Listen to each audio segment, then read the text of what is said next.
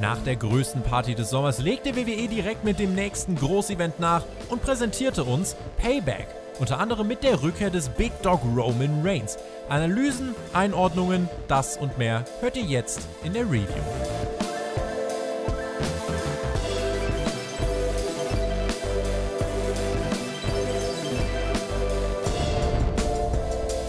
Montagmorgen, 31. August 2020 hört den Spotfight Wrestling Podcast. Mein Name ist Tobi. Ihr seht auch diesen Podcast, wenn ihr Bock darauf habt. Und es ist nicht irgendein Morgen, es ist der Morgen nach Payback 2020. Es ist 3.45 Uhr. Äh, die Pay-Per-View-Länge. Direkt mal großer Pluspunkt, dass wir hier noch vor 4 Uhr uns versammeln können und sprechen können. Und wer spricht eigentlich darüber? Fünf-Sterne-Toaster in dieser äh, wunderbaren Dreiecksanordnung. Wer hat sich das eigentlich ausgedacht? Der Chris ist da, der Björn ist da und ich begrüße euch zu diesem Podcast. What's up? Fünf Sterne Edeltoaster, ja? Fünf Sterne um Edeltoaster. Zu korrigieren. Ich unterschlagen also, hier. Das ist gemein. Ja, die Uhrzeit. Björn, die Uhrzeit. Björn, wir sind ein Team. Ich nehme dich natürlich direkt wieder mit rein ins Boot. Und ich möchte trotzdem nochmal an dieser Stelle sagen: John Cena folgt mir jetzt auf Twitter, für jeden, der das nicht mitbekommen hat. Grüße an meinen neuen besten Freund. Und ja, mein Wert ist seitdem, glaube ich, gestiegen, würde ich behaupten. Ja, stimmt. Ich konnte das Follower gar nicht sehen. Björn, die Leute beschweren sich, wenn du nicht sagst, hey yo. Achso, hey yo, Meister zusammen. Ähm, ja, ich bin auch wach. Guten Morgen zusammen. Und jetzt könnt ihr diesem Video auf jeden Fall schon einen Daumen nach oben geben, denn bis hierhin haben wir alle wirklich gut abgeliefert. Und wir sprechen über Payback 2020 und wollen mal schauen, hat diese Show denn auch abgeliefert? Ich glaube, es gibt eigentlich ja so einen ganz großen Punkt, über den wir dann sprechen müssen. Und das ist natürlich das Finish der Show. Und auf dem Weg zum Finish also ich kann euch jetzt schon mal sagen, äh, ich werde gar nicht so viel rummosern heute und ähm, ja, ich hebe mir das dann auf für den Schluss. Und ich bin sehr gespannt auch aufs Feedback, also schreibt uns sehr gern unter dieses Video und auch hier in den Live-Chat, wir sind äh, am Start nach dem Pay-Per-View, schreibt uns eure Meinung, wir sind gespannt, lesen mit und äh, wollen eure Meinung hören. Äh, sprechen als erstes aber ganz schnell über den Kickoff, dort gab es ein Match Riot Squad gegen Iconics. Ja, das war Payback, es war nicht Raw. Es gab äh, in diesem Match viel Geschrei. Die Iconics versuchten Liv Morgan einzureden, dass Ruby Riot sie attackieren möchte. Liv Morgan hat geweint, gebrüllt. Ruby Riot bestritt aber auch gar nicht, dass sie sie nicht attackiert hat.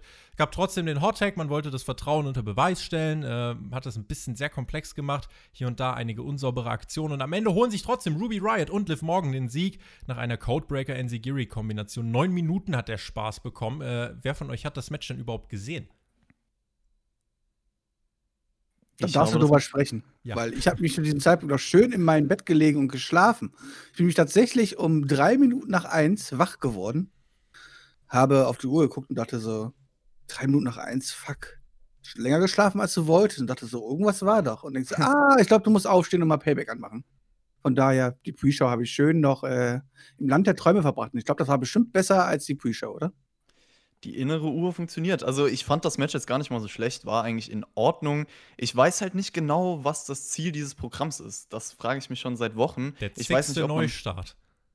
Genau, soll das jetzt wieder eine Single-Fehde werden oder soll das einfach so eine realistische, eine realistische Entwicklung sein, dass die zwei wirklich lernen müssen, wieder zusammenzuarbeiten und sind sie dann wirklich ein funktionierendes Team, eine funktionierende Einheit? Also man hat halt immer so im Hinterkopf, okay, bald kommt der Turn, ich weiß es nicht, mal, mal schauen, wo man damit hin will. Aber so rein vom Storytelling im Match ging das schon in Ordnung. Und dann auch der Spruch danach: We live to riot, We riot to live. Ich wusste, dass ja. du es nochmal sagen wirst. Alles, alle, alle Taglines aus Amerika ziehen natürlich bei dir. lyrisch äh, wertvoll war lyrisch, das. Lyrisch sehr wertvoll. Äh, mhm. Äh, man betrieb Storytelling. Das habe ich mir aufgeschrieben und die Krux des Ganzen war, es ist ein Neustart des Riot Squad zum, was weiß ich, wie vielten Mal. Worüber wir aber eigentlich sprechen wollen, das ist die Main Show. Es gab ein 4-Minuten-Videopaket mit schrecklicher Musik zu Beginn, dann viel Feuerwerk im Thunderdome und dann startet die Show mit dem ersten Match des Abends. United States Championship. Bobby Lashley gegen Apollo Crews. Das Hurt Business war mit am Ring. Apollo bei seinem Entrance mit kleinem Tribut an den kürzlich verstorbenen Chadwick Boseman. Lashley im Match mit seiner Kraft, Apollo mit Leidenschaft, klassische Story über weite Strecken dominierte Lashley. Es wurde der WWE-Stil geworkt mit Haltegriffen, zwischendurch Jubel eingespielt äh, für Cruz, der im Headlock hing. Es gab einen Nearfall für Lashley, nachdem Apollo aus dem Dominator auskickte. Dann das Comeback von Cruz, Nearfall auch für ihn. Lashley no-selt aus dem Nichts, einfach ein German Suplex wurde dann trotzdem geplättet, nochmal Nearfall für Apollo nach dem Frog Splash und dann nach neun Minuten der Full Nelson von Bobby Lashley und Apollo Crews muss abklopfen. Clean in the middle of the ring und wir haben einen neuen United States Champion, Björn. Ja, lange drauf hingearbeitet, ne? Langer Weg dahin gewesen und wir haben schon gedacht, so, oh, ob sie überhaupt noch mal richtig abbiegen. Und dann haben sie auf einmal ganz schnell auf Überholspur das mit Lashley eingefädelt. Und es ist der Champion. Juhu, ging ganz schnell, neun Minuten war echt, also, come on, das Match war nix. Also ich bin ganz ehrlich, das Match war überhaupt nix. Also für einen Opener eines Pay-Per-Views fand ich es relativ mau. Ähm, na gut, jetzt haben wir Lashley als Champion, das haben wir seit Wochen drauf gewartet. Mal schauen, wie es weitergeht mir ist erstmal aufgefallen, dass man noch keine Grafik für den neuen US-Title hat, der jetzt schon ein bisschen länger da ist. Aber ansonsten würde ich dem Björn widersprechen, weil ich fand das Match tatsächlich gut. Und Echt? ich würde okay. behaupten, dass es das zweitbeste Match des Abends für mich war. Also ich, ich hätte so Björn auch widersprochen und gesagt, es war ein solides Match. Das zweitbeste Match des Abends weiß ich jetzt aber nicht, wo du die Behauptung her hast. Naja, liegt vielleicht auch daran, dass wir jetzt kein krasses Highlight-Match an diesem Abend hatten, aber ich fand's gut. Also ich fand auch zum Beispiel diesen German No-Cell-Spot cool natürlich. Ja, Den fand ich zum Beispiel völlig random. Den fand ich cool, der hat für mich auf jeden Fall gepasst. Auch die clevere Taktik am Anfang vom Hurt Business, dass sie halt versucht haben, äh, Cruz Momentum zu stoppen um, und sich vor ihn gestellt haben, sozusagen. Und generell diese, dieses Feuer hinter den Aktionen von Apollo Crews. Du hast ein paar Überraschungsmomente reinbekommen durch so Kontersequenzen. Ich finde auch, dass der Nearfall nach dem Frog Splash zum Beispiel funktioniert hat. Auch das Finish mit dem Full Nelson, den hast du die letzten Wochen aufgebaut, deswegen absolut glaubwürdig und dass es auch so schnell ging, dass Apollo Crews dann aufgegeben hat. Also cleaner Heel-Sieg, das ist auch positiv gewesen und für mich war es ein gutes Match, weil ich den Stil einfach mochte. Dann bist du wahrscheinlich einfach mehr in den Charakteren drin oder so, keine Ahnung halt so, aber ähm, ein Opener für mich muss mich nach einem, also guck mal, ich stehe gerade auf, ja? Ich komme gerade aus dem Land der Träume mach an. Das ist ja nicht meine Schuld, ja. Dann kriege ich das als Opener präsentiert und dann möchte ich natürlich reingeholt werden in die Show halt so. Und ich dachte mir halt so, okay. Am Ende dachte ich mir halt einfach so, okay, das hätte man jetzt auch einfach so nebenbei bei, bei War bringen können oder bei SmackDown halt bringen können. Und ähm, ich meine, da rückt man eh genug Titelmatches, das hätte jetzt auch nicht geschadet, weißt du, so. Das hätte ich nicht vermisst. Also ich mir fehlte da, also damit es ein Opener ist, um das Publikum abzuholen, auch wenn es nur virtuell in der Halle ist, halt so, aber die Leute zu Hause abzuholen, war was für mich zu wenig. Es war übrigens Bobby Lashleys äh, zweiter US-Titelgewinn nach 14 Jahren. Den Titel hat er jetzt zum zweiten Mal sich geholt. Ich habe mit diesem Sieg gerechnet. Ich fand die Matchqualität für einen Opener ausreichend. Nicht mehr, nicht weniger. Wichtig auch, das hat Chris erwähnt, Lashley gewinnt clean. Nach dem Match auch vom Hurt Business, kleines Tribut nochmal, Wak äh, Wakanda Forever für Chadwick Boseman. Und es gab dann die Attacke nach dem Match von Apollo Crews Crews, der meinte, ich hole mir den Titel zurück. Also die Fehde wird weitergehen, aber ich dachte mir, Apollo Crews für jemanden, der clean verloren hat, es gab ja keinen Eingriff, finde ich, äh, Chris ist kein, kein fairer Sportsmann, der Apollo. Ist kein Face-Move, dachte ich mir auch. Aber ganz ehrlich, wenn er das jetzt nicht immer macht, war das eine menschliche Aktion für mich, die mal vorkommen kann. Also lässt sich das nicht einfach gefallen, ist jetzt nicht dieser glatte Face in dem Moment gewesen.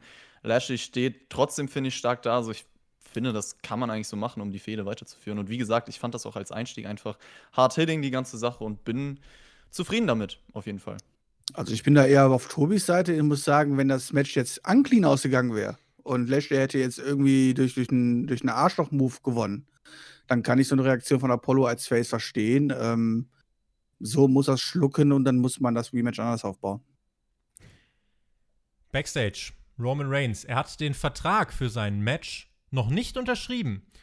Und ab diesem Moment habe ich geahnt, was in diesem Main Event passieren sollte.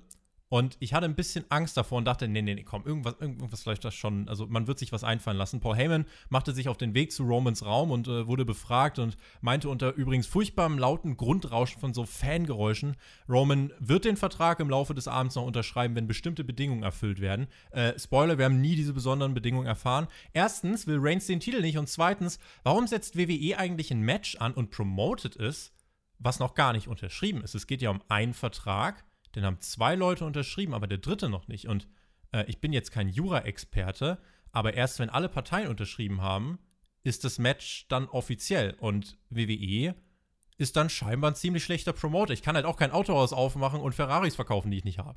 Äh, insofern, ich war hier etwas, ähm, nun ja, ich habe die Stirn gerunzelt, sag ich mal so. Ja, aber mit Sachen zu handeln und zu werben, die man nicht hat, das ist eigentlich in der Wirtschaft eigentlich vollkommen normal. Also ähm, du wirst genug Firmen erleben, die auch Autohäuser, die schon Autos verkaufen, die sie noch gar nicht haben. Ist es deswegen Und gut? erst, Nee, das muss man ja nicht, das, das nicht. Nee. Wenn es dann schief geht, kriegst du auch ziemlich auf die Fresse halt so, ne? Und ähm, da werden wir dann im Main Event drüber sprechen, ob die WWE dafür auf die Fresse kriegt oder nicht. Oder ob es gut gelaufen ist. Und ähm, ja, als dieses Segment kam, ich dachte auch so, okay, das Ding ist noch nicht unterschrieben, ist so, oh Gott. Man konnte ahnen, was kommt. Und ähm, naja, ich meine, es ist halt Waynes neue Rolle. Du, du, sagst, er möchte den Titel nicht haben, das möchte ich jetzt gar nicht so sagen, denn er hat natürlich da clever, clever gespielt, sage ich jetzt einfach mal so, ne, mit den Mitteln, die anscheinend die WWE. Aber was ist clever daran, einen Vertrag nicht zu unterschreiben? Naja, also gut, welchen Vorteil hat er daraus gezogen? Wenn du dir den Main Event gleich anschaust, dann ist es ja nicht dumm gewesen. Das nee, aber nee, aber, äh, so, ob es nee, Leute, so, sorry. Man, weiß, man weiß, ja nicht, was er gefordert, man weiß ja nicht, was er gefordert hat, aber er hat ja ganz klar gesagt, hör mal, sobald meine Sachen geändert sind im Vertrag, die ich gerne geändert haben möchte, ist, dann würde er unterschreiben.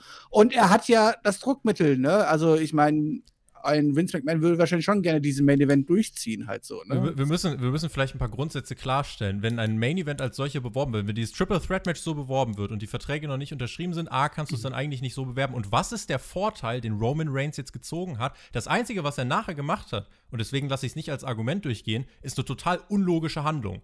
Eine total unlogische ja. Handlung, weil das Match sonst gar nicht starten könnte. Deswegen lasse ich nicht das äh, Argument durchgehen, dass Reigns hier einen smarten Move äh, gezeigt hat. Es nee, weil es grundsätzlich dumm ist. Weil es von der Idee her schon dumm ist. Aber in ja. dieser Welt, wenn das funktioniert anscheinend, dann war es halt Nein. Doch, doch, wenn es funktioniert, dann ist es sehr, sehr es, clever. Es dürfte nicht funktionieren. So hat er sich mehr oder weniger Money in the Bank Cash quasi gesichert. Ja, ja und also, das sollte nicht funktionieren. Halt genau, genau, das sollte nicht funktionieren. Das ist total Das sollte steuert. nicht funktionieren, das ist total dumm. Ich gebe dir ja. recht, Tobi. Natürlich sollte nicht funktionieren. Und dass dieses Match angeläutet wird, obwohl noch gar nicht alle Teilnehmer im Ring sind, obwohl es das Triple Threat angekündigt hat, das ist natürlich total dämlich. Darüber kommen wir gleich zu sprechen. Aber wenn es funktioniert in dieser Welt, dann ist er in dem Moment der Schlaue gewesen. Es ist halt trotzdem äh, leider schon vorprogrammiert gewesen, dass der Main Event äh, nicht so wirklich was werden kann, aber da kommen wir dann wirklich später M MK drauf. Rocked hat übrigens in den Chat geschrieben, vergisst Otis vielleicht den Koffer irgendwann irgendwo. Ich glaube, er hat überhaupt vergessen, dass er einen Koffer hat. Er hat ihn jetzt durch eine Brotdose ersetzt, so halbwegs. Äh, scheinbar ist ihm auch, Otis ist der World Title scheinbar auch absolut egal. Aber das nur mal als Randnotiz. Wahrscheinlich können wir nachher nochmal drüber sprechen. Keith Lee und JBL waren kurz Backstage und dann ging es weiter mit Big E gegen Sheamus. Vorher gab es einen kleinen Rückblick auf Talking Smack, wo es eine ja, intensive Konversation von The Miz und Big E gab, äh, wo ja, The Miz gesagt hat, Big E, du wirst nie Erfolg haben, wenn du die ganze Zeit nur rumhampelst. Lustig, dass The Miz das sagt, wo er die letzten Monate damit verbracht hat, lustig rumzuhampeln und ein absoluter Clown ist. Kein Match der großen Moves, sehr viel Grappling, Mat Wrestling, Haltegriffe. Sheamus hatte das Heft lange Zeit in der Hand. Comeback-Spot von Big E, Nierfall nach dem Uranagi. Zählte sein Knie, ausgeglichener Schlagabtausch zum Ende hin. Big E kontert dann einen Broadkick mit einer Powerbomb, zeigt das Big, äh, Big Ending hinterher und holt sich den Sieg. Was den Sieger angeht, wie ich finde, eine richtige Entscheidung, Chris. Finde ich auch. Ich muss auch gestehen, Big E bei Talking Smack, diese Leidenschaft, die er gebracht hat, echt spitze, das Charisma, was er da rausgeholt hat und auch, dass Michael Cole in diesem Match am Anfang gesagt hat, ja, der Sieger könnte vielleicht ein Titelmatch bekommen. Geht vielleicht in die Richtung, dass man jetzt sagen kann, okay, Big E mit den Siegen, die er geholt hat, Richtung IC Title vielleicht, wäre auf jeden Fall eine gelungene Erzählstruktur, sagen wir es mal so. Und ich finde trotzdem, von der Matchqualität hätte das eigentlich ein Sprint werden können oder sollen. Also ich finde, da hätte eine andere Matchstruktur gepasst, weil so hattest du halt eine lange Heat-Phase und Big E ist für mich jetzt nicht der Face im Ring, der halt irgendwie die ganze Zeit 90% des Matches zählen muss, was er hier halt getan hat. Ähm, ich fand die konstante Geschwindigkeit so ein bisschen ermüdend und dann gab es am Ende diesen V-Trigger, der so ein bisschen Intensität reinholen sollte, aber dann war es auch schon wieder vorbei. Also vom Match her fand ich es ziemlich Standard so, aber äh, Sieger gehe ich auch konform mit. Also Big E, konstanter Aufstieg und ja, cooler Mann. Ja, das Match war recht solide und ich glaube, vor echtem Publikum hätte das wahrscheinlich sogar ein bisschen besser funktioniert. Ähm, für die Leute, die zu Hause sitzen, sind wahrscheinlich solche, gerade die Anfangsphasen immer so ein bisschen so, mm, muss man halt durch, ja, aber gehört für mich zum ordentlichen Wrestling-Match dazu, da kann ich nichts gegen sagen. Ja, zu Big E's Leidenschaft und alles drum und dran. Ich bin halt nicht der größte Fan von ihm, muss ich sagen. Halt so, für mich ist das einfach alles zu sehr gespielt und ähm, ist mir auch noch zu sehr in dieser New Day-Rolle drin. Ähm, und ja, zu sagen, von wegen der Sieger könnte ja eine Chance auf ein Titelmatch bekommen, ist natürlich auch irgendwie total lächerlich. Der WWE weg ist einfach hin und ohrfeigst irgendjemand und hast ein Titelmatch fertig aus. Der Sieger in diesem Match passt. Was mich stört, ist eigentlich außer Spear, Uranagi, Powerbomb, Big Ending hat Big E halt nichts gemacht. Also 85% hat halt nur Seamus dominiert. Ich finde, er hätte Big E gern mehr machen dürfen. Ich freue mich trotzdem auf einen weiteren Singles-Run von Big E. Ich bin der Meinung, seine Leidenschaft kommt gut rüber und ich finde, er ist halt nicht eins zu eins in dieser New Day-Rolle, sondern in den Matches hat er die Momente, wo er ernsthaft ist. Ich, was ich mir jetzt hier wünsche, ist bitte nicht 100 Rematches bringen, sondern einfach eine Storyline für Big E, jetzt nicht mit Seamus, sondern irgendwie was, was weiterführendes. Äh, dann bin ich mit dem Match, wie das hier gelaufen ist, dann war das grundsolide, bin ich cool, kann meinen Haken dran machen und dann ist das okay. Ja, der Stellenwert des Sieges von gegen Seamus ist aber auch mittlerweile ganz nach unten gesunken, oder? Also. Ja.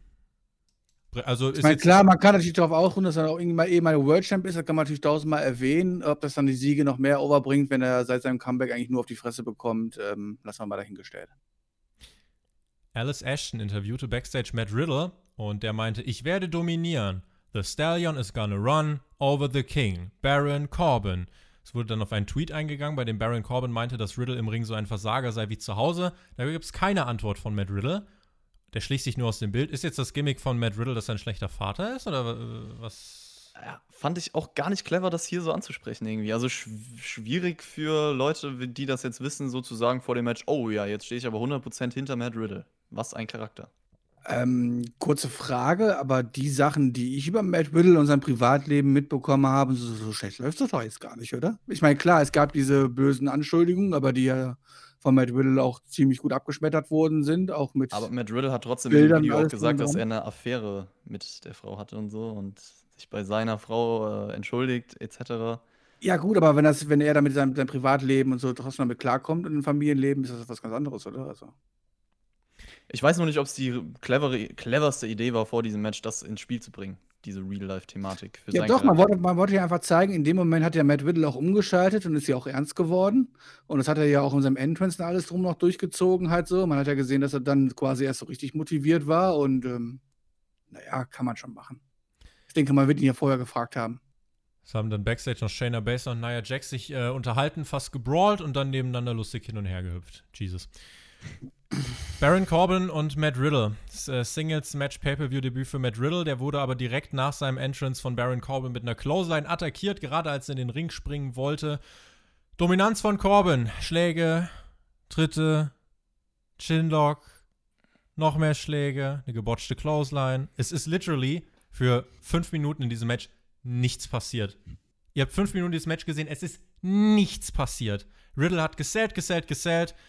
Äh, dann gab es mal ein Comeback von Riddle mit Forearms, Kicks, Nearfall für Corbin nach Deep Six. Dann erklärten uns die Kommentatoren, wie sehr Matt Riddle doch respektiert werden muss von den Fans, weil er jetzt länger als fünf Minuten gegen Baron Corbin durchgehalten hat. Dann gab es irgendwann den Bro to Sleep, den Floating Bro und den Sieg für Matt Riddle. Und die Kommentatoren führten aus, was für eine riesige Überraschung das war. Niemand hätte damit rechnen können, dass Matt Riddle den Sieg gegen Baron Corbin holt. Und Matt Riddle selber wirkte auch so ein bisschen überrascht, so, wow, ich hab's geschafft. Und meine Frage, ist eine ernst gemeinte Frage, äh, kann ich an Björn einfach stellen. Ist Matt Riddle dadurch jetzt richtig over durch dieses Match?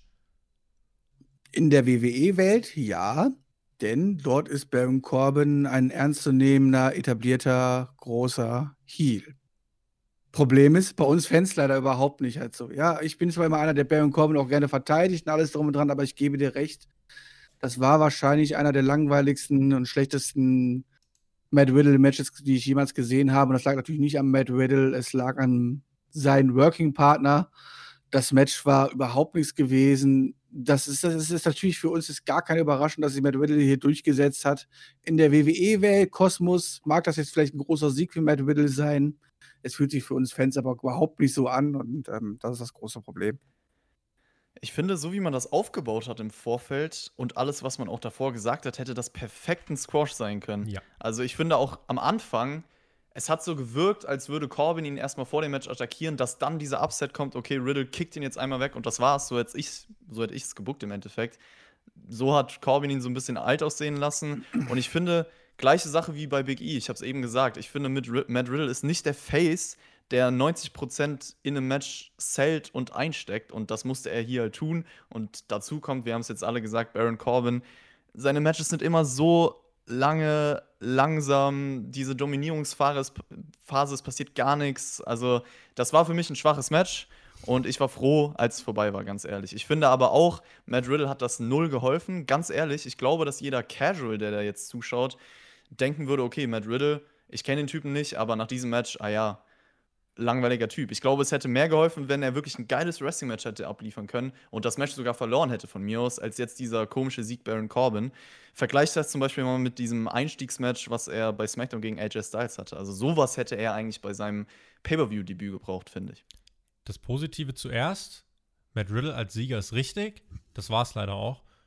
Ich weiß nicht, also habt ihr eine Ahnung, wie schwer es ist, ein langweiliges Match mit Matt Riddle auf die Beine zu stellen? Ich finde das schon eine Herausforderung. Dass Baron Corbin das geschafft hat, good job.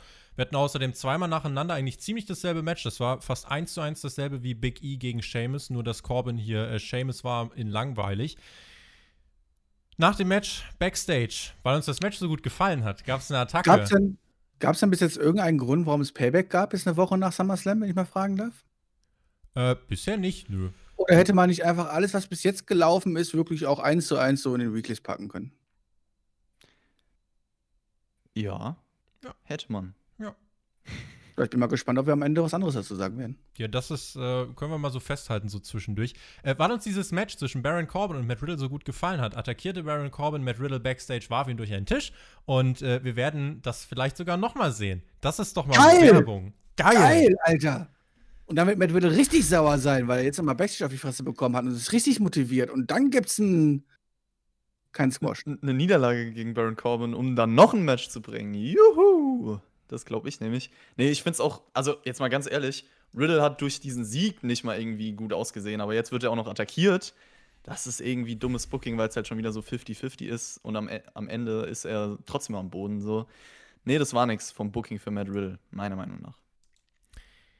Im Videopaket dann vor dem nächsten Match äh, ging es nur um Banks und Bailey und nicht um die Herausforderer Shayna Baszler und Nia Jax. Aber warum auch? Äh, wenn wir uns daran erinnern, wie diese Ansetzung zustande gekommen ist, äh, dann wissen wir, warum es hier keine Story gibt.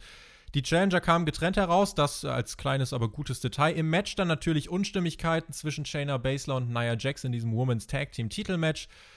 Ähm, Leute, äh, was soll ich eigentlich als begeisterter und loyaler WWE-Fan denken, wenn ich dieses Match sehe? Wen soll ich denn anfeuern? Das habe ich mich gefragt. Ich saß nämlich hier und habe überlegt, hm, für wen müsste ich jetzt routen, wenn ich so ein richtiger begeisterter WWE-Fan wäre? Also, das kann ich dir sagen, das kann ich dir beantworten. Ähm, das kannst du aus dem Grundrauschen heraushören, was bei der WWE ja dort sendet. Neben dem Grundrauschen gibt es ab und zu auch mal so was ähnliches wie so ein ganz, ganz leiser Beifall oder wenn, wenn, wenn Leute auskicken, dann freuen die sich halt so. Wenn aber der Falsche auskickt, dann gibt es Buchruf und so, weißt du, so. Und ähm, in dem Fall haben äh, Bailey und Sascha Banks die Berufe bekommen, also waren anscheinend Shayna und Nia Jax jetzt hier die Faces, die hm. wir hätten bejubeln sollen. Hast du hoffentlich auch, oder? Äh, äh, nee, leider nicht. Muss ich dich, leider, muss ich dich enttäuschen. Äh, die Heels äh, also Banks und Bailey, äh, es gibt zwei Heal-Teams für mich, äh, Banks und Bailey dominierten, äh, aber dann kam Nia Jax zurück, warf alle durch die Gegend, es folgte eine Heat-Phase von Bailey und Banks, es spitzte sich weiter zu. Jeder bekam immerhin seine paar Moves, auch Shayna Baszler, die dann äh, am Ende wirklich auch einen Moment bekam, wo sie dann als Outstanding präsentiert worden ist. Ähm, sie nahm nämlich Bailey in den Carafuda Clutch, hatte äh, Sie, hat, nee, sie nahm Banks in den Carryfooder Clutch, hatte Bailey in einem Leglock, dann nutzte Shayna auch noch den Arm von Banks, um den Carryfooder Clutch zu intensivieren gegen Bailey. Bailey musste abklopfen. Shayna Baszler und Nia Jax sind Women's Tag Team Champions. Ein, wie ich fand, richtig gutes Finish. Sehr kreativ.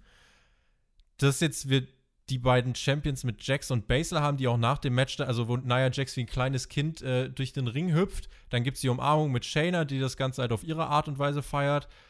Da, also, pff, ja. Also ich muss dir, ich muss dir absolut widersprechen. Ich fand das, finde ich, alles andere als gut. Echt? Äh, vielleicht kreativ, ja, also jetzt, jetzt rein vom Move her so, aber wenn man das Booking technisch bedenkt, finde ich das sehr, sehr bedenklich.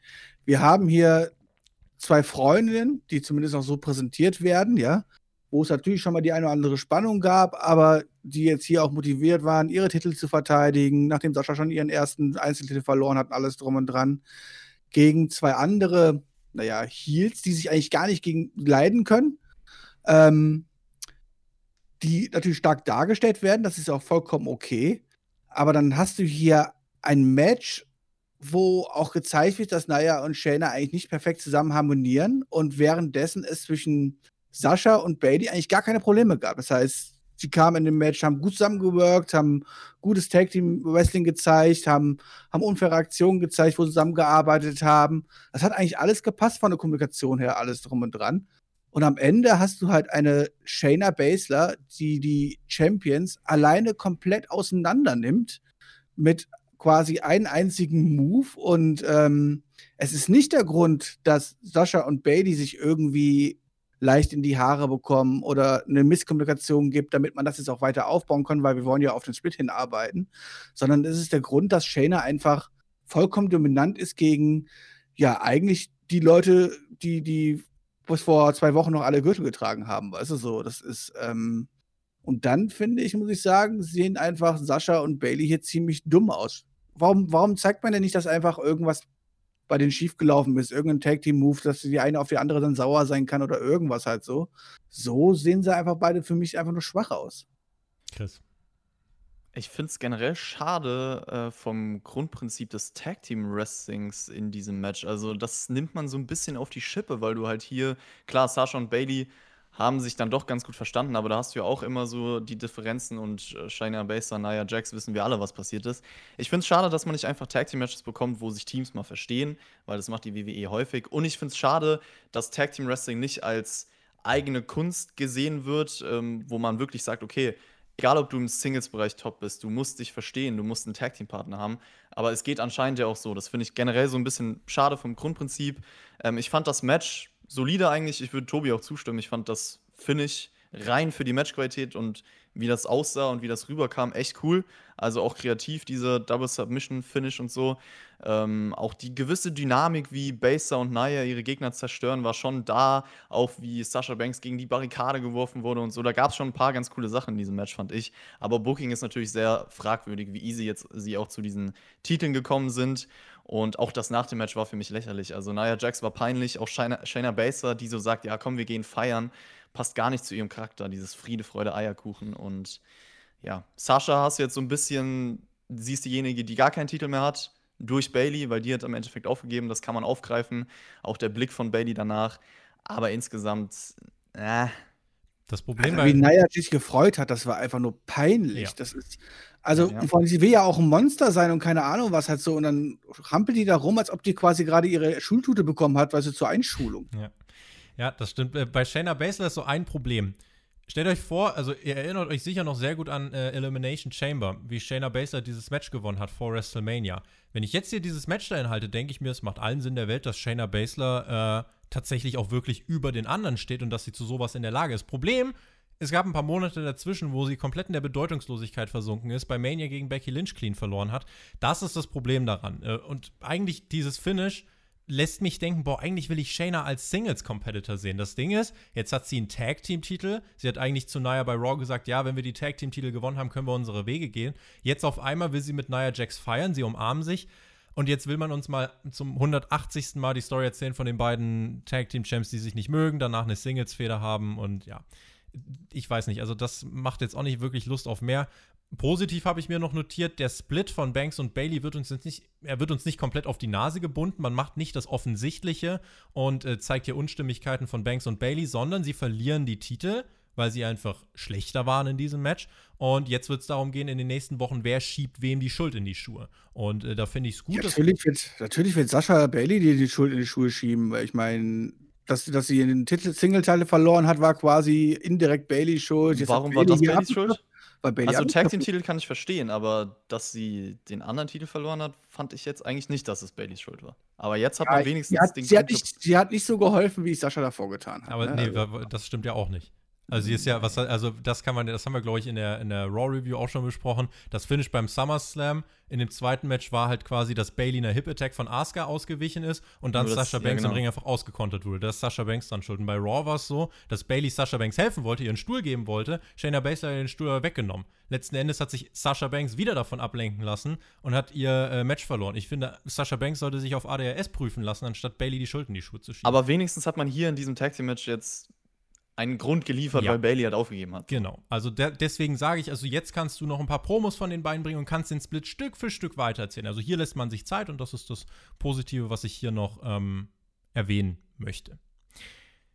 Wir hatten das Singles Pay-Per-View-Debüt von Keith Lee. Er stand im Rumble, wurde von Brock Lesnar eliminiert. Er stand bei der Survivor Series im Match, verlor knapp gegen Roman Reigns. Stand bei Raw im Match gegen Randy Orton, verlor via Disqualifikation. Jetzt also sein viertes Match im Main Roster. Hier beim Pay-Per-View gegen Randy Orton. Minimal veränderter Theme-Song. Es war aber weiter das generische Gedudel. Äh, er hatte eine vernünftige Hose an, aber noch immer dieses eng anliegende schwarze Hemd, wo ich mir denke, es ist so Vince McMahon. Äh, vielleicht ganz kurz, kurze Einschätzung von euch beiden zum Auftreten von Keith Lee vor dem Match. Ja, also. Song ist nichts, ne? Also, ich meine, okay, wir haben halt dieses Anfangs, äh, Anfangs fünf Sekunden, wo du halt das erkennst, oh, es geht um Keith Lee. Alles danach könnte auch ein ganz normaler WWE 2K20 äh, Entrance sein, wo du normal Wrestler erstellst und irgendeine Musik halt für brauchst. Ne? Ähm, und ja, gut, dass er das Oberteil anhat. Ich weiß nicht, ob es jetzt wirklich Vince ist oder nicht. Halt so. Ähm, Samoa, Samoa Joe durfte auch oberkörperfrei auftreten. Ähm, Guter immerhin, Punkt, immerhin, immerhin muss er keinen Rock tragen. Das stimmt. Ja, das hat mich auch gefreut, dass er seine Hose wieder anziehen darf. Ich dachte auch erstmal so, okay, vielleicht ist das T-Shirt auch weg, weil oberkörperfrei kommt irgendwie noch mal wie eine krassere Erscheinung meiner Meinung nach. Deswegen kann ich das überhaupt nicht verstehen, warum man das nicht möchte. Und Theme habt ihr jetzt beide gesagt. Also es ist schade, ich habe das glaube ich auch schon in der Raw Review gesagt, wenn du Keith Lee nicht kennst und wirklich jetzt nur das Außen rum betrachtest, ist es halt leider nicht so ansprechend wie Indie Keith Lee oder halt NXT Keith Lee. Es gab zu Beginn des Matches richtig laute Chops äh, von Randy Orton, der Respekt von Keith Lee forderte. Das waren fast Walter Chops, fast. Orton dann mit, Orton dann mit einer ersten Das ist aber eine harte Ansage jetzt gewesen. Äh, fast. Ja. Björn hat ganz kurz seine Stimme. Also ich bin, ich bin der Meinung, ähm, in dem Fall solltest du von beiden mal einkassieren, damit du das beurteilen kannst. Ja, gut, okay. Ich, von mir aus, äh, aber nein, ich äh, lieber Also mit Walter kriege ich wahrscheinlich klar gemacht. Äh, bei Wendy ich würde es machen. Walter, falls du das siehst, ja. Björn, mach's, mach's es mir klar. Ich würde einen nehmen. Du würdest einen nehmen? Ich würde einen nehmen. Ich kann sagen, der hält Fürs sich Team. zurück. Frag, frag Johnny. Ja, ich weiß. Trotzdem. Fürs Team. Orten in diesem Match mit einer ersten Dominanzphase ein langer Headlock, dann Shoulder Tackle von Keith Lee. Es war bis dahin eigentlich fast exakt dasselbe Match von Raw. Auch wieder der RKO-Ansatz nach etwas mehr als fünf Minuten. Gekontert von Keith Lee. Der bringt seine Spirit Bomb durch. Sechs Minuten, 30 Sekunden. Pin. 1, 2, 3. Cleaner Sieg für Keith Lee. Leute, das könnt ihr Upset nennen. Ja, Mann. Und äh, ich fand's auch cool, diese Entschlossenheit von Keith Lee die ganze Zeit. Er hat ja Randy Orton nicht aus den Augen gelassen vor dem Match, während dem Match und ähm, hat direkt mal seine Athletik gezeigt. Diese Chops fand ich auch cool, weil das so ein bisschen zur, zum Storytelling beigetragen hat, die Autorität von Randy Orton. Ich finde auch, dass er gut für Keith Lee gesellt hat für die kurze Zeit. Zum Beispiel, als er nach dem Pounce aus dem Ring geflogen ist. Und auch die Mimik von ihm danach, das lässt das Ganze nochmal härter wirken. Und ja, Keith Lee gewinnt das Ganze. Ich finde, es ist simpel, aber so setzt man ein Zeichen. So, er besiegt einen der größten Stars aktuell in so kurzer Zeit clean. Ganz wichtig, weil es, ja, wenn es unclean gewesen wäre, hätte das einen ganz anderen Impact gehabt. Genauso muss man von NXT reinkommen. Jetzt muss man natürlich auch weitermachen, aber das ist für mich definitiv die absolut richtige Entscheidung gewesen. Ja, also bei der Entscheidung habe ich jetzt gar nichts gegen einzuwenden. Äh, ich war natürlich auch sehr überrascht und habe mich darüber gefreut, dass Kiesli hier gewonnen hat und bin da voll auf eure Seite. Bin der Meinung, das hätte man, also entweder, es gibt jetzt zwei Wege, die man geht. Man hat dieses schnelle Upset hier gemacht um einfach noch ein zweites Competitive Match zu machen, wo dann Randy Orton sich den Sieg holt, ja, und dann Keith sehr gut aussieht, aber Randy Orton am Ende gewinnt. Ansonsten wäre es mir ganz klar lieber gewesen, ähm, wenn das Match hier mindestens fünf bis zehn Minuten mehr bekommt, es äh, richtig competitive geht, Lee noch mehr zeigen darf, auch Nehmerqualitäten zeigen darf und alles drum und dran. Und dann überraschend äh, durch die Powerbomb sich den Sieg holt, äh, nachdem er hier den Konter fährt und alles drum und dran, dann bin ich wahrscheinlich hier noch viel, viel mehr begeistert. Ähm, so nehme ich den Sieg hin, war für mich allerdings zu schnell und ich befürchte, dass es deswegen, ja, spätestens äh, nächste Woche irgendwie ein Rematch gibt in der Weekly und dann Randy Orton nach 15 Minuten gewinnen wird. Ähm, aber ich lasse mich gerne an was anderes ähm, belehren. Äh, überraschen. Aber alles andere macht ja auch gar keinen Sinn, weil ansonsten müsstest du ja jetzt auch ohne Probleme Keith Lee mit dem Titelgeschehen mit Drew McIntyre mitnehmen, oder? Und das finde ich aber eigentlich, also ganz ehrlich, äh, warum denn nicht? Also jetzt mal ganz, ganz im Ernst. Was spricht denn dagegen? Lass uns doch einfach mal äh, kurz ein bisschen träumen. Chris, du träumst so gern. Lass uns doch einfach mal träumen. Wie leicht wäre es jetzt, einfach mal zu sagen, Leute, Keith Lee wird im Laufe des Jahres WWE-Champion und du hast dieses Jahr 2020 damit gestartet, dass Keith Lee von Brock Lesnar eliminiert wurde. Warum beenden wir die nächste Road to WrestleMania nicht einfach mit einem Main Event Match von Keith Lee, der Brock Lesnar im Main Event besiegt? Wäre das nicht so eine wunderschöne Geschichte, so eine wunderbare Straße, an dessen Ende Keith Lee ein Topstar ist? Ist es so schwer? Und deswegen, äh, auch wenn jetzt Leute schreiben, Randy Orton wurde begraben. Leute, Randy Orton hat beim SummerSlam durch ein smartes Wrestling-Manöver, durch einen smarten Wrestling-Konter verloren. Das ist in Ordnung. Dann hat er jetzt hier in diesem Match verloren, weil Keith Lee besser ist, weil Keith Lee wirklich als Topstar ja, vor allem mal ganz Main kurz heißt ja auch nicht, dass Randy Orton jetzt auf einmal ein Singles-Match gegen Drew McIntyre direkt nach dieser Niederlage bestreiten soll und den WWE-Titel gewinnt. So. Dann kommt in diesem da muss man natürlich jetzt auch mit weiter verfahren, wie man diese Niederlage umsetzt. So. Dann kommt in diesem Match Keith Lee ins Main Roster und besiegt Randy Orton. Und Randy Orton ist so gut aufgebaut, der kann das mit einer Heel-Promo wieder wegreden. Randy Orton ist so ein Top-Heel, er ist dazu aufgebaut, um Leute zu profitieren zu lassen von äh, Siegen gegen sich. Und deswegen fand ich auch die, die Art und Weise des Sieges gut, wenn, und das ist die Voraussetzung, wenn man weiß, wie man jetzt weitermacht. Ich würde gar nicht das zweite Singles-Match von Keith Lee gegen Randy Orton bringen. Ich würde wirklich weitermachen mit so einem WWE-Titelmatch. Dann kannst du überlegen, Keith Lee lässt ihn in die Entscheidung mit rein oder nicht. Ähm, und dann, ja, denk dir eine Story aus. Es ist jetzt Clash of Champions in vier Wochen. Ich habe kein Problem mit einem Triple Threat Match. Absolut nicht. Dass jetzt ein äh, Drew McIntyre zurückkommt und sagt, ey, Keith, krass, danke, dass du mich so gerecht hast bei Payback. Zur Belohnung, äh, ich möchte, dass du mit dem Titelmatch stehst. Warum denn nicht? Und äh, ich denke, Keith Lee hat wirklich alles, was es braucht, um es in der WWE zu einem Topstar zu schaffen. Und Leute, geht den Weg halt einfach. Macht's halt einfach mal. Ja, und ich finde, Randy Orton schadet das auch nicht. Ich kann aber Björns Perspektive für das Match noch mal äh, verstehen, wollte ich noch mal sagen. Ich kann das nachvollziehen in dem Sinne, dass er sagt, ja, ein längeres Match, wo Keith Lee vielleicht noch mehr beeindrucken kann. Ich finde jetzt auch nicht, dass das Match hier irgendwie besonders war. Das war auch gar nicht der Fokus. Das war ein solides Match, würde ich sagen, für die Zeit.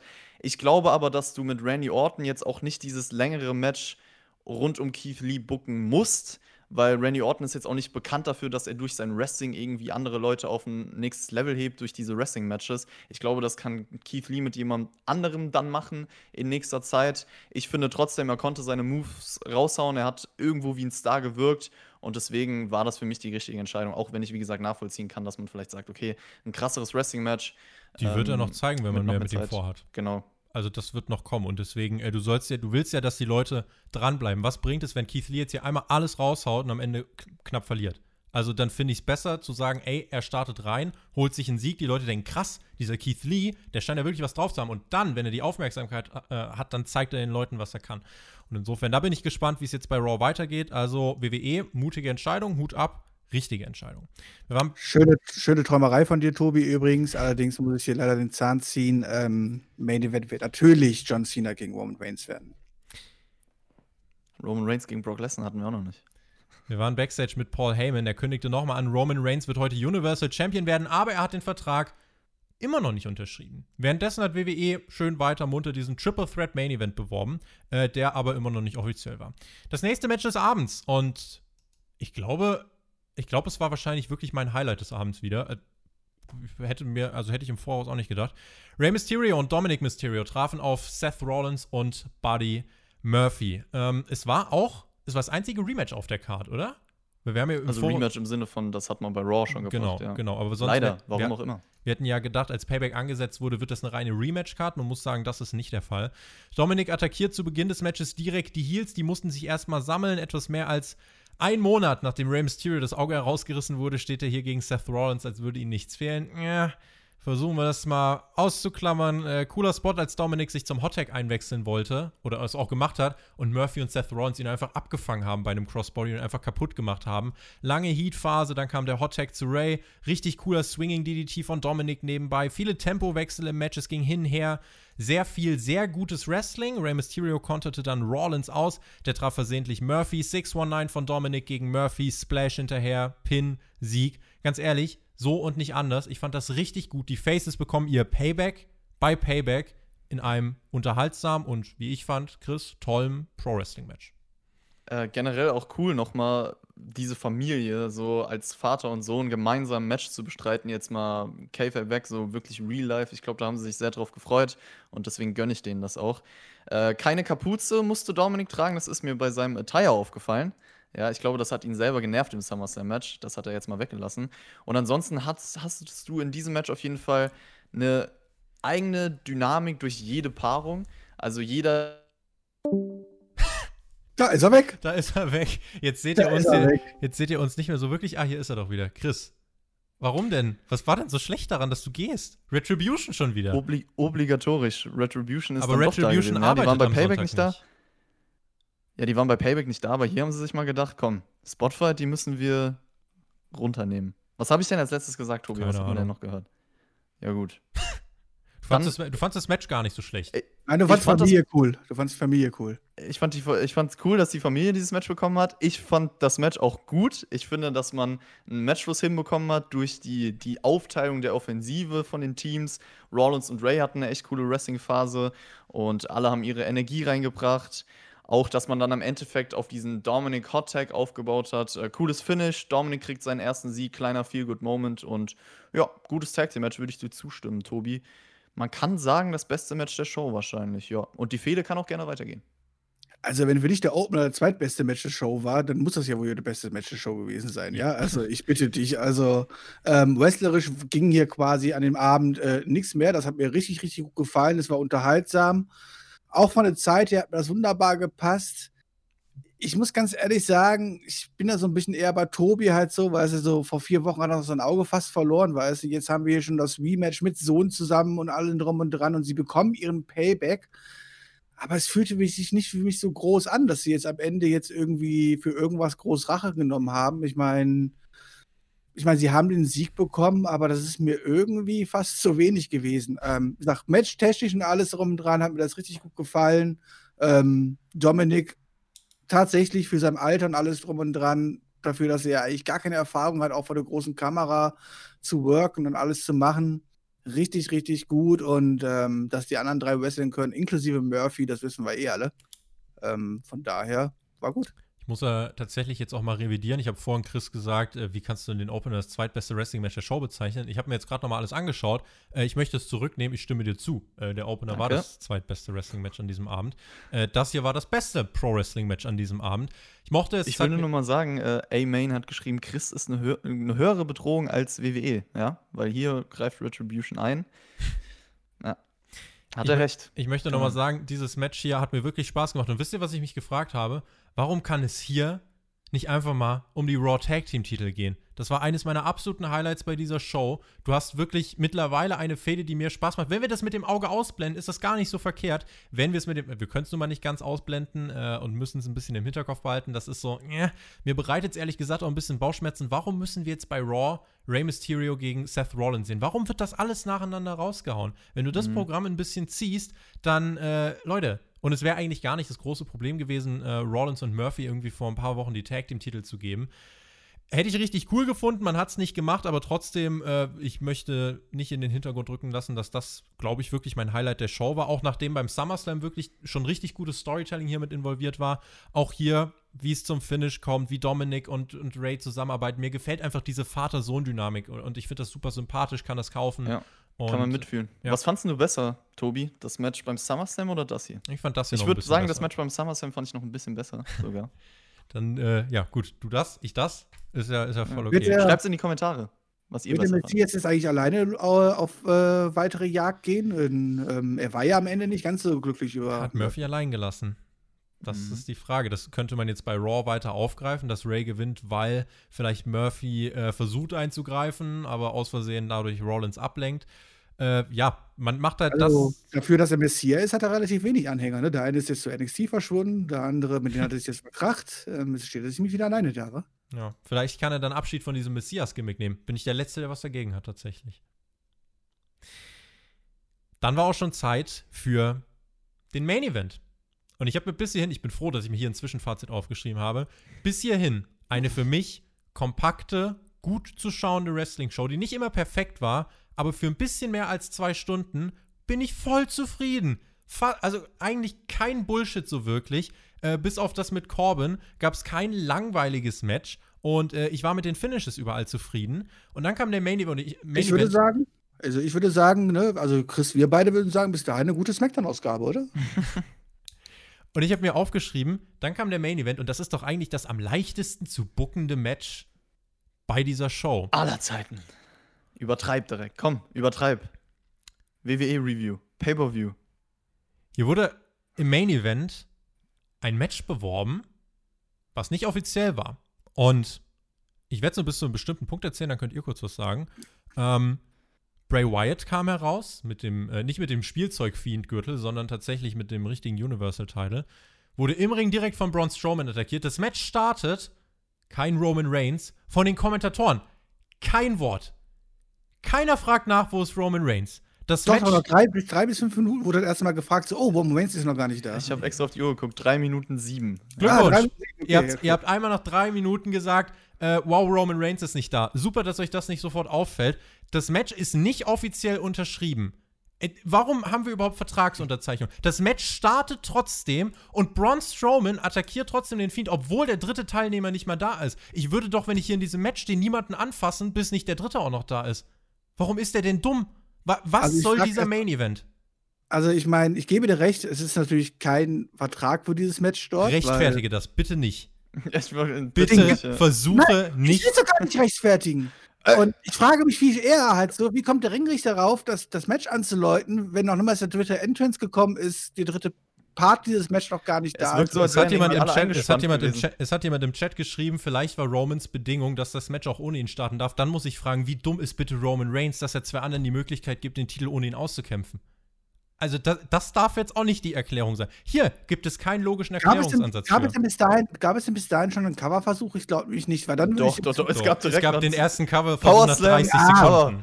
Ja, aber Cover. da geht man ja nicht davon aus, dass er durchgeht. Leute, also, ja, es sind ja nur die Finisher, Junge, ne? Es sind, sind nur die Finisher. Was Nach 30 Sekunden sehen wir bereits einen Powerslam eines Sister Abigail, zwei Near Falls, der Fiend No Set, es juckt keinen. Es ist nach den ersten 30 Sekunden offiziell ein Desaster. Es ist übrigens ein mhm. No-Holds-Bar Triple Threat Match, was so viel Sinn ergibt wie No DQ Last Man Standing Match. Wir haben die Kommentatoren, die wie gesagt irgendwann vielleicht mal kurz im Nebensatz erwähnen, wo ist denn eigentlich Roman Reigns, aber dann war es eigentlich auch allen schon wieder egal. Ich hatte keine Ahnung, was das sollte und äh, habe dieses Match sofort gehasst. Es gab einen Uranagi vom Fiend gegen Strowman durch das Kommentatorenpult. Wir sahen kurz Alexa Bliss backstage und dann holte der Fiend den großen Spielzeughammer raus. Das durfte, den durfte er unter anderem beim Hell in a Cell gegen Seth Rollins einsetzen, diesen riesen Hammer, während Seth Rollins einen kleinen Hammer einsetzen wollte und dafür wurde übrigens das Hell in a Cell beendet wegen No Contest. Das hier, äh, ja, was ist passiert? Random Spots ohne Sinn und Verstand. Es war ein halbes Replay von dem SummerSlam Match. Die haben sich einfach random durch irgendwelche Gimmicks geworfen, ohne dass es einen Effekt hatte. Die haben sich irgendwo durchgeworfen, sind aufgestanden, haben weitergemacht. Der Fiend teilweise genau selt, es hat überhaupt keinen Impact gehabt. Bray hat dann äh, Strowman mehrfach das Genick gebrochen, beide stürzen sich von der Stage. Beide kletterten dann aufs Top Rope, der Ring wackelte und ich habe schon dann geschrieben, Leute, der Ring bricht zusammen. Was passiert? Superplex, der Ring bricht zusammen. Warum? Keine Ahnung. Das ist früher mal passiert bei einem Big Show mit einem Brock Lesnar, jetzt passiert es mit einem Fiend und mit Braun Strowman. das finde ich auch nochmal sehr, also dieser Spot war richtig traurig, weil damals das so ein epischer Moment war mit den Fans, die ausrasten und hier war es halt, ah ja, ne, ist passiert, juckt niemanden. Sehr, sehr schade. Das war der Grund, warum wir den ganzen Abend diesen Ring hatten ohne LEDs, die ich ja auch besser finde. Halt so. Ja, aber ich, ich, hatte fest damit gerechnet, okay, dann wird da bestimmt jetzt hier Retribution rauskommen und den Ring wieder zerstören oder so. Das wollen sie halt nicht mit dem LED-Ring machen oder was. Mit dem Spot hätte ich jetzt ehrlich gesagt nicht gerechnet, weil es aber auch dann so, oh. Liebe Grüße. Vor allem hatten wir, hatten wir den nicht erst vor kurzem auch erst? Also was heißt vor kurzem, aber letzten Jahr irgendwo schon mal wieder Alle gehabt? zwei Jahre gibt es das jetzt scheinbar. Alex ja. Flöte, äh, lieber Kollege, herzliche Grüße, hat direkt zu Anfang der Show geschrieben, es gibt keine LEDs, irgendwas wird mit dem Ring passieren. Äh, ja, genau das ist dann auch letzten Endes passiert. Der Ring geht kaputt. Es ertönt. das ist so dumm. es ertönt die Musik von Roman Reigns, kommt raus, unterschreibt den Vertrag Äh, pinnt den Fiend, Kickout, pinnt Strowman, Kickout, Mandible Claw vom Fiend gegen Reigns, Low Blow als Konter, Spear gegen Strowman, der Sieg für Roman Reigns. Dieser Main Event war von vorne bis hinten erbärmlich. Ja, ich weiß, danke, das müsst ihr mir jetzt nicht schreiben. Es ging darum, dass Reigns Heat bekommt. Und ich bin immer noch intrigued, ich möchte Reigns als Ziel sehen. Aber dieses Match, es wäre so leicht zu bucken gewesen. Es wäre so lächerlich leicht zu bucken gewesen. Und dann kommt WWE und denkt, oh, pow, da können wir doch noch einen raufsetzen. Gott. Und dann produzierst du so einen Bullshit, der von vorne bis hinten keinen Sinn ergibt, der diese Show für mich total unnötig runterzieht, weil jetzt sitze ich hier und reg mich auf und wollte diesen Pay-Per-View gut finden. Nichts ergibt Sinn. Roman Reigns hat den Titel, bitte, das war in Ordnung, aber alles an diesem Main Event war ein absolut sinnfreier Clusterfuck, bei dem ich mir einmal mehr in den Kopf greifen muss und frage, was will diese Company von mir? Warum soll ich das kaufen? Aus welchem Grund? Leute. Ja, Zustimmung. Leute. Äh, mein größtes Problem mit diesem Main Event war auch die Philosophie dahinter, weil du so unnötig Verwirrung in das Ding reingebracht hast. Also man konnte sich ja von Anfang an gar nicht auf das Match konzentrieren, weil man die ganze Zeit dachte, hä, was passiert hier? Und das ist für mich immer so schlimm, und das gibt es manchmal bei WWE, dass du dir halt einfach denken sollst, okay, es, ist, es geht gerade irgendein Chaos ab, keine Ahnung, was ich hier mache, sozusagen. Und ich verstehe es einfach nicht, weil vorher alles so schön klar, strukturier klar strukturiert war, clean Finishes etc. Und dann kam halt dieser Main Event. Und ja, ich, ich muss auch sagen, Fiend gegen Strowman beim SummerSlam, der Main Event hat mir auch schon überhaupt nicht zugesagt vom Match her. Und der Brawl war ja eigentlich wieder ähnlich, deswegen war das sowieso nichts für mich. Alexa Bliss weiß ich auch nicht hat sich das Ganze angeguckt, war dann irgendwie nicht mehr beteiligt. Vielleicht kommt da aber noch was. Und ansonsten, ja, die ganze Sache mit Roman Reigns, dass das sinnfrei ist, darüber haben wir jetzt schon gesprochen. Also für mich war der Main Event auch gar nichts. Jedes Fiend-Match ist Bullshit, bis auf die gegen Daniel Bryan. Jedes fucking Fiend-Match ist ein reines Desaster. Und Leute ja. fragen mich, warum ich diesen Charakter hasse. Deswegen, deswegen. deswegen habe ich mir vorher gedacht, Reigns hätte einfach alle wegfetzen sollen. Ja. Äh, ist zwar immer noch, wie gesagt, gut, dass er gewonnen hat. Für mich der richtige Sieger. Hier, klar, Heat etc., aber es hätte spektakulärer sein können. Also so war es irgendwie die unspektakulärste Variante, um Reigns den Titel zu geben, finde ich. Ja, ich kann euch eigentlich nur mit allen zustimmen. Es hat überhaupt gar keinen Spaß gehabt zuzugucken. Den meisten war es am Anfang der Show quasi nach dem ersten Segmenten schon klar, worauf es hinauslaufen wird in diesem Main Event. Und als dieses Main Event gestartet ist, ohne dass Roman Reigns im Ring war, wusste doch jeder, auf was es hinausläuft. Also wir haben es quasi dann einfach nur noch eine Stuntshow angeguckt und haben einfach darauf gewartet, dass die Musik von Roman Reigns ertönt. Darauf war einfach zu warten. Und ja, das, das ist. Ich meine, klar, Roman Reigns soll Heat bekommen, den hat er dadurch bekommen. Ich finde auch, Reigns macht eine Rolle nicht schlecht. Er kann halt für das Booking des Matches auch nichts oder so halt, ja. Ich bin da immer noch sehr, sehr zuversichtlich, dass das eine sehr, sehr coole Nummer werden kann mit Reigns als hier, mit Paul Heyman zusammen ja, Match war einfach überhaupt nichts gewesen und ähm, naja, das wollte man mit, den, mit dem Man in the Claw quasi andeuten und Reigns hat ja auch gezeigt, so, oh, so ganz knapp war es gewesen, da hätte ich vielleicht doch noch verloren gegen den Fiend, wenn ich nicht in Eier getreten hätte. Ähm, das wird jetzt das nächste Programm sein. Ähm, The Fiend, das neue Top-Face, ja. Freuen wir uns alle drauf. Underdog Reigns bitte auch einfach, Titel der, ohne Witz, Roman Reigns soll den Fiend bitte einfach nur besiegen, Komplett, wegsperren, ja. verbrennen, an Haie für irgendwas. Ich will den Fiend nicht mehr sehen. Aber das ist das Problem, was ich damit habe. Wäre das nicht dann aus, ich meine, wäre das nicht schon wieder face-mäßig, wenn es Reigns auch noch den Fiend zerstört? Ja, der Fiend soll jetzt unser Top-Babyface sein, übrigens, Ladies and Gentlemen. Es ist übrigens, also der Fiend wurde hier nicht gepinnt. Also es ist, man kann jetzt wahrscheinlich mit Fiend gegen Reigns weitermachen. Ich war froh, dass Reigns das Ganze beendet hat. Trotzdem, der Verlierer dieses Matches, liebe Grüße an Thompson, der das im Chat geschrieben hat, der Verlierer dieses Matches Logik. Es hat auch vorhin jemand geschrieben, wenn du den Money, äh, Money in the Bank Kauf auf Wish bestellst, bekommst du das. Und letzten Endes, es war ja, das war fast der Rollins Cash-In von WrestleMania. Nur halt in ein bisschen richtig Bullshit. Aber ansonsten einfach kommt jemand raus, kriegt ein Match. Welchen Sinn? Und natürlich lange nicht so episch und, und machen, warum machen großartig als Match und so. Warum machen wir es in Zukunft dann nicht einfach so, dass wir Matches, die nicht unterschrieben sind, Titelmatches, werden einfach gestartet. Äh, dann setze ich in einem Singles-Match einfach einen Flammenwerfer ein, verbrenne den Gegner, dann unterschreibe ich meinen Vertrag und pin den Gegner. Können wir es genau, nicht warum macht so das machen? nicht jeder so? Und jetzt sagt mir nicht, ja, Tobi, das ergibt ja aber gar keinen Sinn. Das ergibt keinen Sinn was WWE hier gemacht hat. Was soll das? Ich muss wirklich sagen, äh, fürs Fazit der Show, dass der, bis dahin, bis zum Main Event, war diese Show in Ordnung und dann kam der Low Blow. Im wahrsten Sinne des Wortes, der Low Blow dieser Show. Und deswegen werde ich diese Show auch nicht besser als den SummerSlam bewerten. Weil das war die Stärke des SummerSlams. Es gab kein absolutes Bullshit-Finish. Und hier gab es ein ganzes Bullshit-Match. Mit dem Fiend. Also ich muss sagen, ich weiß nicht, wo ihr eure Motivation des Anfang des Pay-Per-Views herholt. Ich bin der Meinung, diese komplette Payback, Pay-Per-View, eine Woche nach dem SummerSlam hätte man sich komplett sparen können. Ähm, es ist nichts passiert, was man nicht hätte auch in zwei, drei Wochen noch hätte machen können und bis dahin hätte aufbauen können. Ähm, ich fand die meisten Sachen, die wir am Anfang auf der Karte hatten, kannst du halt eins zu eins so auf eine Weekly-Card packen und hatten jetzt nicht die Relevanz, jetzt um auf der Pay-Per-View-Card zu stehen. Und ähm, von daher muss ich sagen, wenn ich mir dann auch das Ende überlege, war das eigentlich. Ich meine, ich muss loben, dieses, dieses neue Pay-Per-View-Format halt mit diesen zweieinhalb, drei Stunden, das ist super, da bekomme ich super klar, aber es ist jetzt. Ja, Payback war da, aber wird auch schon wieder nächste Woche vergessen sein. Mir fällt gerade mal auf, es gab nur drei Titelmatches bei dieser Show. Also drei von sieben. Das ist vielleicht Kommt mal eine ganz Clash of Champions jetzt bald. Äh, ja, also was ich loben wollte, was ich mir sofort aufgeschrieben habe bis zum Main Event, war halt wirklich diese clean Finishes. So lobe ich mir das. Ihr kennt mich alle so, jeder, der mir schon länger zuhört, ich wünsche mir das immer und das hat mich auch gefreut. Das macht die Show einfach so angenehmer zu schauen. Es ist einfach so. Das Kein Retribution. Übrigens, es gab drei Titelmatches und alle drei Titel sind gewechselt. Oh, crazy, ja. Kein Retribution war gut. Ähm, ich fand den Opener gut. Ich finde, die nächsten Matches hätten eine andere Struktur bekommen können. Also das Ganze mit Matt Riddle, das Ganze mit Big E. Riddle gegen Corbin fand ich schwach. Äh, Keith Lee fand ich vom Booking super. Dieses Tag Team Match mit den Mysterios war gut. Main Event war für mich auch das Lowlight definitiv. Es war trotzdem eine recht kurzweilige Show, kann man sagen, aber es ist für mich auch schwierig jetzt im Nachhinein zu sagen, das war irgendwie eine solide Show oder sowas. Dafür hätte meiner Meinung nach die Matchqualität ein bisschen besser sein müssen auf der einen Seite und der Main Event zerstört halt das Gesamtbild. Also ich finde trotzdem, Payback war vergleichbar mit dem SummerSlam, weil ich auch nicht der größte Fan vom SummerSlam war.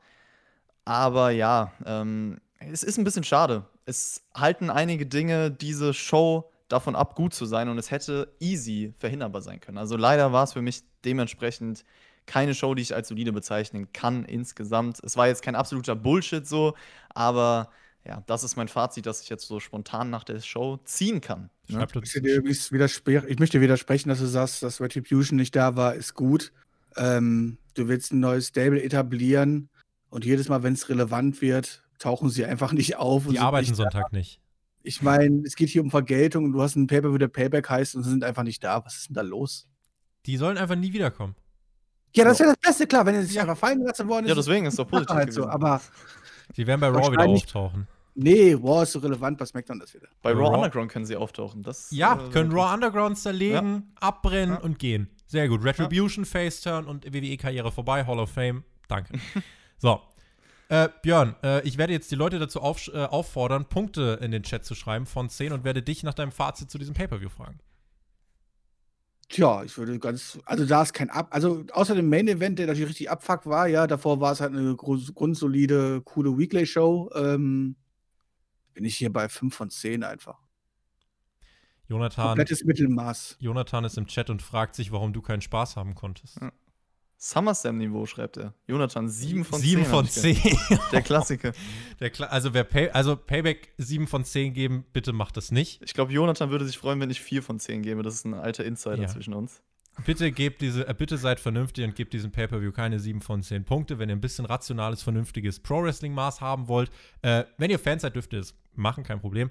Wenn ich auf diesen Pay-Per-View schaue, dann muss ich sagen, wir hatten ein starkes Finish für mich beim Frauen-Tag-Team-Titelmatch. So stark, dass ich es mir aufgeschrieben habe. Wir hatten Keith Lee, der Randy Orton besiegt in einer ja, Art und Weise, wie es aufsehenderregend ist. Die Länge des Pay-Per-Views war gut. Ähm, du hattest mit äh, den Mysterios gegen äh, Dominic, äh, gegen, gegen Seth Rollins und Murphy, hattest du, finde ich, ein richtig gutes Match. Das waren so meine, meine drei Pluspunkte bei dieser Show. Du hattest ein schwaches Match mit äh, Baron Corbin und Matt Riddle und dann hattest du ein Main-Event, der diese Show im Gesamteindruck einfach richtig runterreißt. Und es ist der Main Event, also hat der natürlich nochmal eine Gewichtung. Und äh, da ich diesen Main Event wirklich, also ihr werdet das in der Sternewertung übrigens sehen und es werden wieder Leute sagen, ja, Tobi, WWE-Hater und so weiter. Dieser Main Event bekommt von mir Nullinger. Der bekommt 0,0, weil das absoluter Bullshit war, von vorne bis hinten und ich sehe keinen Grund, das zu verteidigen. Deswegen, ich habe dem SummerSlam 6 von 10 gegeben. Äh, selbstverständlich wird dieser Pay-Per-View keine 6 von 10 von mir bekommen. Äh, ich würde eigentlich unter normalen Umständen jetzt wahrscheinlich 5,5 geben. Der Main Event ist auf jeden Fall ein Abzug, also 5 von 10 auch. Ich überlege, ob ich nicht wegen dem Main Event und um Leute zu triggern, nicht einfach auch 4 von 10 geben soll. Damit Leute sagen, oh Tobi, Beste wie kannst Bewertung. du, ne? Aber Johnny. wahrscheinlich 4,5 oder 5 von Zieh 10. noch einen ab, weil er, zieh noch einen Punkt ab, mach drei von zehn, weil der AW-Fan bist. AW All Out übrigens nächste Woche, da freue ich mich drauf. Chris, du wirst hier sein, ne? Wir werden das zusammen schauen. Da in dem Zimmer da hinten. Da unten. Hier drüben So, dann. Ja, ja. da unten. Freust du Zum dich Glück, schon? gab's- zum Glück gab es diesmal keine Idioten, die ich gesehen haben, die irgendwelche Hinrichtungen äh, äh, im Hintergrund laufen lassen haben. Aber ich habe jetzt zwei Leute gesehen, die es mal wieder total lustig fanden. Oh, guck mal, ich im AW-T-Shirt, guck mal hier, die Kamera. Ah, Idioten, ne? Ich habe übrigens in den Chat gerade geschaut, äh, 5 von 10, 4 von 10, 3 von 10, eine 5, eine 4, eine 3, eine 6, eine, eine 8. Okay. Äh, und Jonathan gibt 7 von 10, wie wir das, äh, wie wir das kennen. Ähm, das war die Review zu Payback. Jetzt haben wir tatsächlich mal nächste Woche kein WWE Pay-Per-View, dafür wie gesagt All Out. Clash Nicht? of, Clash Was of soll ich Champions. mit meinem Leben anfangen? Übrigens, lustige, lustiger Fehler von WWE. Man hat ja Clash of Champions angekündigt in einer Grafik Nummer 1 für den 20., in Grafik Nummer 2 für den 27. Ich kann euch bestätigen, äh, Clash of Champions wird äh, stattfinden am 27., also in vier Wochen. Und ich kann euch auch sagen, bis dahin werde ich mal Urlaub machen und ich werde nicht immer da sein. Aber das erklären wir euch in den nächsten Tagen mal noch ein bisschen genauer. Äh, wenn der Podcast-Kanal bis dahin nicht abgebrannt ist, dann, und, und Björn und Chris ja alles halbwegs äh, ja, halten konnten, dann äh, gibt es irgendwann hier eine Clash of Champions Review live mit Kamera. Vorher All Out nächste Woche von Samstag auf Sonntag mit Chris, mit Alex, Thumbtack Jack und mit mir. Da freue ich mich drauf. Vielen lieben Dank an über 300 das ist Leute. Klar, aber das ist klar, wenn du jetzt in Urlaub gehen solltest und so, ne, da ich und Chris ja das Main-Produkt sind, dass wir das Sagen haben, oder? Ich werde euch im äh, Voraus äh, werde ich euch äh, auftragen, was ihr zu tun habt. Damit nicht sowas wie Bachelor rauskommt, oder was? Das, Aber das, Chris, kein Thema. Man kann ja alles immer so, weißt du, Grenzen Ja, ja. kann man verwischen und sowas. Das ist, Ja, äh, Leute, wenn dann was passiert, ich bin nicht schuld, aber ich brauche tatsächlich einfach mal auch ein bisschen Urlaub. Äh, danke an alle, die jetzt noch dabei waren. Danke fürs Zuhören bei dieser Review. Wir sind jetzt hier noch live ein bisschen am Start und äh, beantworten ein paar Fragen, machen ein bisschen QA. Wenn ihr diesen Livestream komplett sehen wollt, also auch mit dem, was jetzt gleich noch kommt, dann schaut doch mal auf Patreon vorbei. Dort gibt es unter anderem diesen Livestream und noch viele, viele, viele, viele andere Sachen mehr. Äh, ganz viele alte Podcasts. Ihr bekommt alle Podcasts früher. Ihr bekommt sie ohne Werbeunterbrechung und, und, und, und, und. Also das ist eure Anlaufstelle, wenn ihr uns unterstützen möchtet. Und in diesem Sinne, euch beiden da oben überlasse ich die äh, Schlussworte und sage, wen es betrifft, bis die Tage. Macht's gut. Auf Wiedersehen. Guinness Wrestling und verteidigt bitte nicht diesen Mail. Bitte versucht es nicht. Auf Wiedersehen. Ciao. Stimmt ab auf unserer Website, wie ihr diesen Pay-Per-View fandet. Auch noch ganz wichtig. Und ja, ich kann auch nur sagen, danke für jeden, der bis hierhin zugeschaut hat. Bleibt auch noch ein bisschen dran. Und lasst es euch weiterhin gut gehen. Bis zum nächsten Mal. Ja, vergesst nicht, einen Daumen da zu lassen hier auf YouTube. Ne? Ähm, und ich würde sagen, wenn wir zwei Daumen schaffen, dann bin ich auch nächste Woche wieder am Start. Von daher, reingehauen.